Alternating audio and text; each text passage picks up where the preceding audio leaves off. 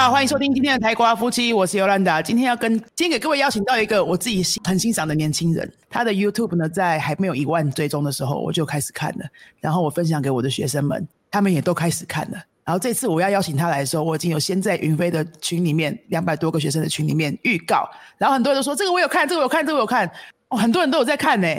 然后他是一个很年轻的台湾人哦，然后在中南美呃到处流浪，然后拍很多很厉害的影片。呃，他的影片呢都非常接地气。怎么讲？那些题目就是啊，年轻人会想到，对，为什么我们这种四十岁的人就不会想到这种感觉？可是我们看的也觉得很过瘾。然后他的街头访问啊，然后对谈啊，非常自然。然后大家不知道有之前有没有还记得我跟各位介绍一个一个我很喜欢的哥伦比亚的 YouTube 叫布兰内达晃。我觉得他有一点这种那种感觉哦，就是到处旅行，然后做深度访问这样，但是风格不太一样了。那我今天很开心。可以把他请来，因为他今天他现在暂时回台湾处理一些事情，然后可能也看家人这样，然后终于时差很好调了，然后我们把他请来跟他一起聊一聊，他怎么样可以从诶西文系毕业的同学，然后到中南美有这么丰富的生活，然后做 YouTube 做的也很成功啊，中间有没有遇过什么困难，跟大家分享一下。那我们欢迎今天的来宾阿月啪啪走的 Renato。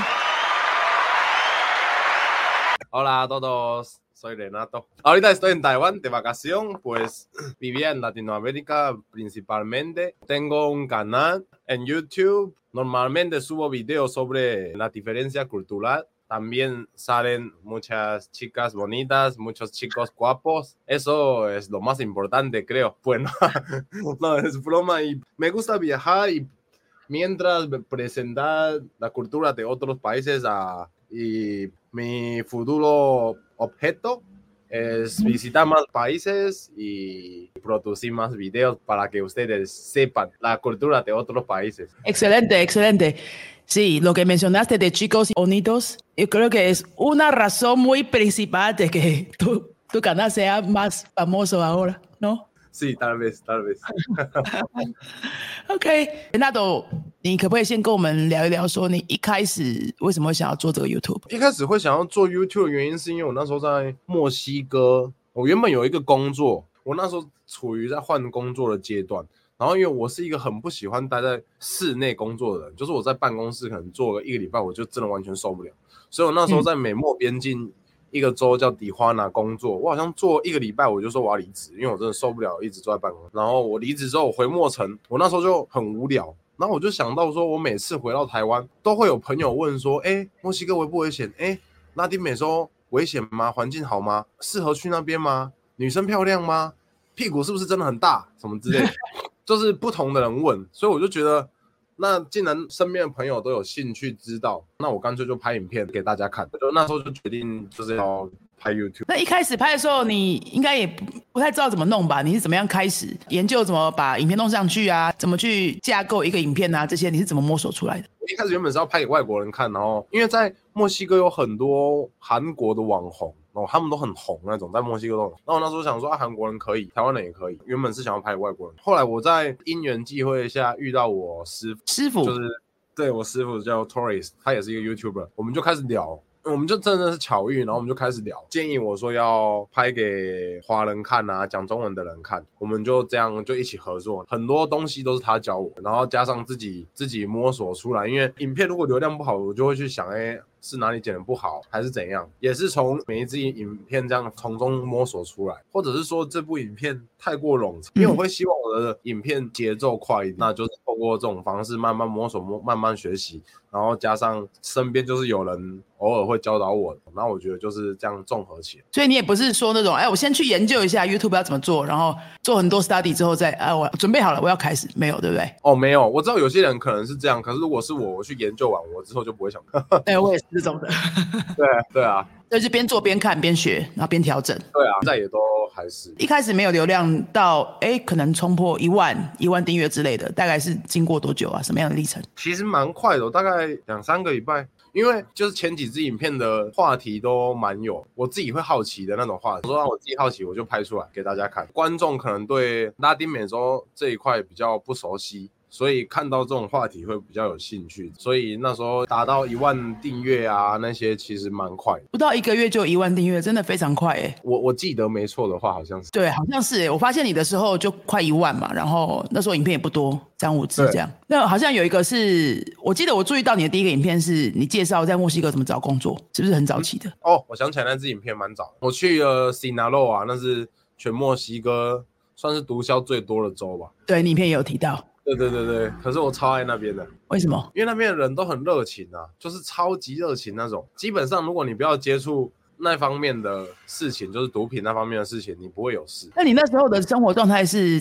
就是到处找一些临时的工作吗？对啊，就是如果有翻译，因为我就不喜欢待在办公室，所以如果有翻译，我可能就是飞去这个州翻译，可能两个礼拜、一个月，然后再飞去别的州。我就喜欢这样跑来跑去。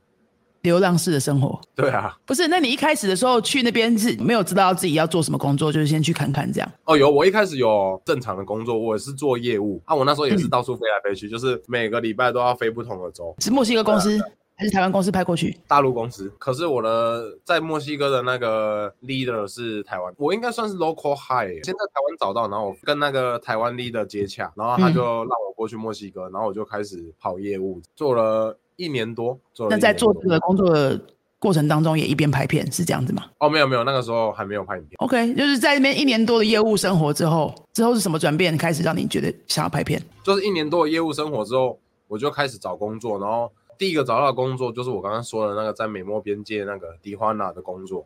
然后因为那个工作就是要一直待在办公室，我真的是受不了，所以我就到两个礼拜我就离职。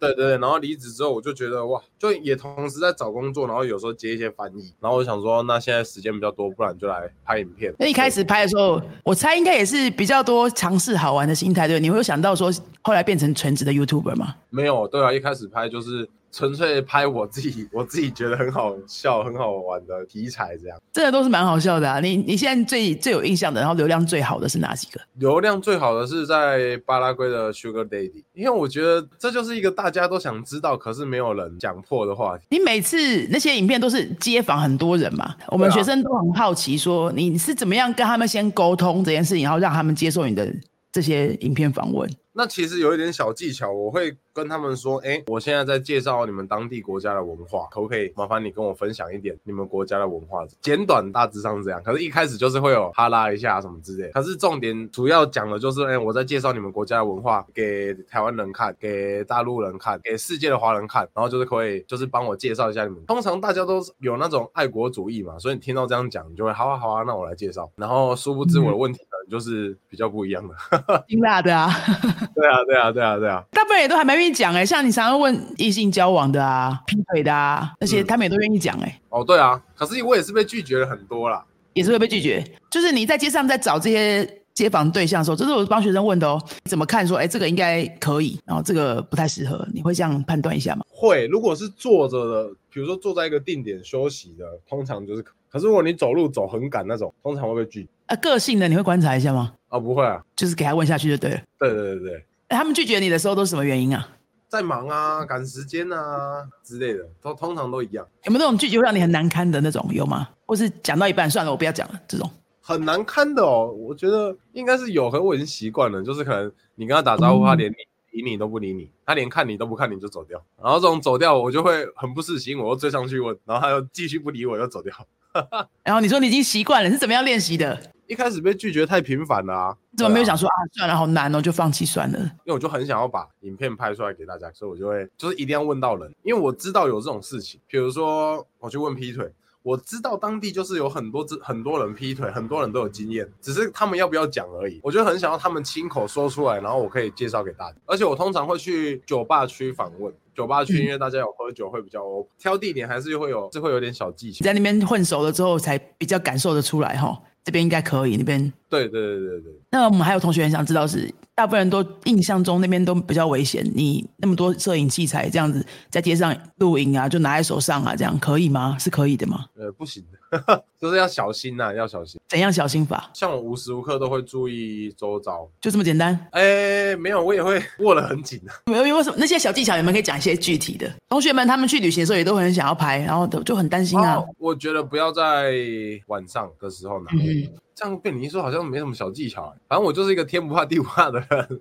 我想那时候想说，如果有人抢我，我就上去跟他拼了。你就是有那个气势、能量在那边，好像哎就没有发生什么事，对不对？好啊，好像是哦。现在一讲，我上上个月东西才都被偷完而已，好像有点那个。我觉得那个不太一样，那个是你那个情况，并不是大家会认为危险的情况嘛，那就是你睡着哦、对，因为。上个月那个我在使用器材的时候，我是从来没有被发生什么事啊，希望不要了。有一次还没拍影片之前，在国外，我是在街上用手机，然后就有骑摩托车双载的人骑嗯经过我，然后骑经过我的时候，我手机就往前飞出去，然后我一开始想说他应该不小心撞到我，可是后来想想不可能啊，那路那么大条，怎么可能会撞到我？他应该是要偷我东西，没有偷成功。然后那时候没有偷成功嘛，就手机飞出去我，然后我就捡起来，然后我就跟他对骂，他就骑车骑走，然后我就跟他对骂。原本想说他们会不会反返回来，可是没有，你怎么敢跟他们对骂？我也不知道，我那时候就很生气。你这些胆量啊、气势啊、气场是怎么练出来的？没有可能我还没发生事情，如果他们那个返回拿着一把枪，我可能就对不起，对不起，对不起，我不是故意的 就当下很生气啊。可是如果他们有什么武器的话，我还是会当个死啦。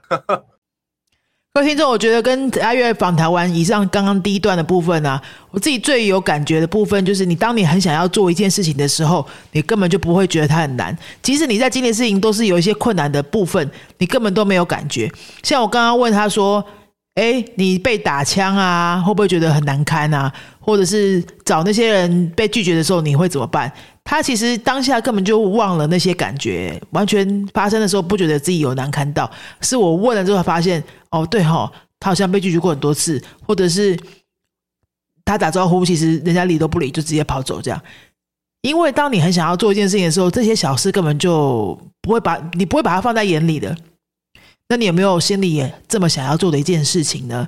希望你听完阿月的分享第一段的部分的时候，会对你有一些些激励作用。那接下来我们还会跟阿月聊学西班牙文的过程，有没有遇到什么困难？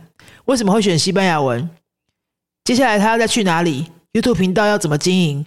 还有他也自己一些除了 YouTube 之外，还有很好玩的一些专案要跟大家分享哦。那我们下一集很快就会上架，大家一定要接着听哦。云飞在一月二十号星期六下午两点，会把阿月直接请到云飞的新竹的教室来，跟他的 YouTube 追踪者或者是粉丝们做一个面对面的见面会，难得在台湾嘛。然后我就私下问了他一下有没有这个意愿，他也很阿萨里就说好，大家一起来交朋友，从高雄北上会来跟大家见面。有兴趣的朋友呢，可以看这一集的说明栏会有活动的报名连接，希望可以在云飞一月二十号看到你喽。那我们这集到这边，记得听下一集的续集，阿斯达路伊哥。